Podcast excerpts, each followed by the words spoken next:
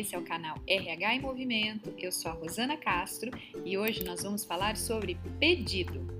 Fazer um pedido e não uma exigência. Fazer um pedido de maneira clara e específica.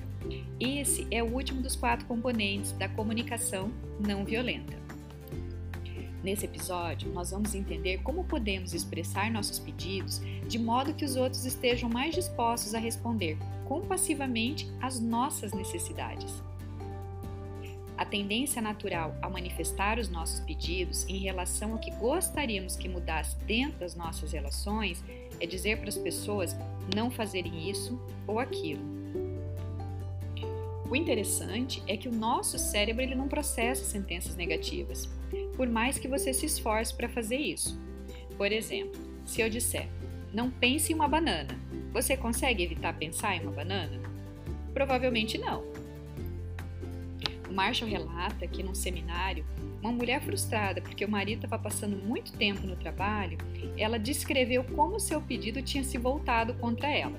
Ela disse o seguinte: Pedi que ele não passasse tanto tempo no trabalho. Três semanas depois, ele reagiu anunciando que havia se inscrito num torneio de golfe. Ela havia comunicado a ele com sucesso o que ela não queria, que ele passasse tanto tempo no trabalho, mas tinha deixado de pedir o que ela realmente queria.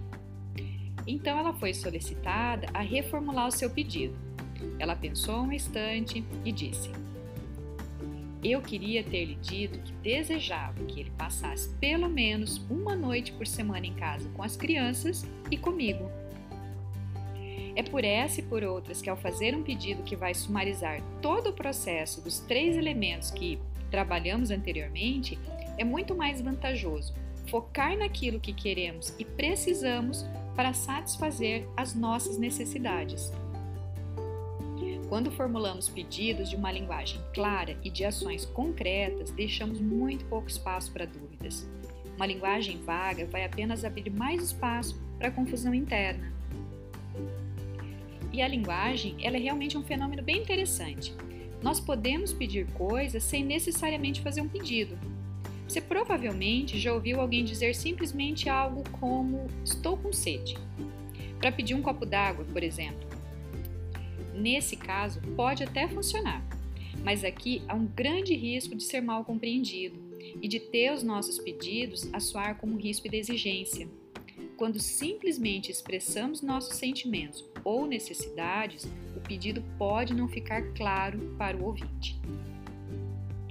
Tem um exemplo muito simples que é oferecido pelo Rosenberg, é de uma mulher que diz ao seu marido: Estou aborrecida porque você se esqueceu da manteiga e das cebolas que lhe pedi que comprasse para o jantar.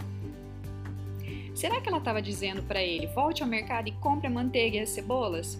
Ou simplesmente desabafando de forma para que ele se sentisse culpado? Pode parecer estranho, mas na verdade é bem comum não termos consciência daquilo que estamos pedindo Quanto mais claro formos acerca do que queremos obter, mais provável será que o consigamos. Essa é uma frase do Marshall Rosenberg.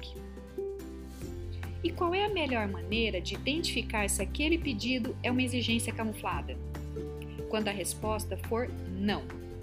Quando alguém diz não para o pedido, naquele momento está dizendo um sim para a necessidade própria. Exigir é não aceitar aquele não isso é, dizer que as minhas necessidades humanas são mais importantes que as suas. Ou seja, isso é de desumanizar. Pedidos são interpretados como exigências quando os outros acreditam que serão culpados ou punidos se não atenderem. Quando as pessoas ouvem uma exigência, elas enxergam duas opções: submissão ou rebelião. Nos dois casos, quem fez o pedido é visto como coercitivo e a chance de se receber um retorno compassivo é reduzido fortemente. Quanto mais tivermos culpado, punido ou acusado os outros que não atenderam às nossas solicitações lá no passado, maior será a probabilidade de que nossos pedidos de agora eles sejam entendidos como exigências. Quando os outros confiam que o nosso compromisso maior é com a qualidade do relacionamento e que esperamos que esse processo satisfaça a necessidade de todos, então eles podem confiar que as nossas solicitações são verdadeiramente pedidos e não exigências camufladas.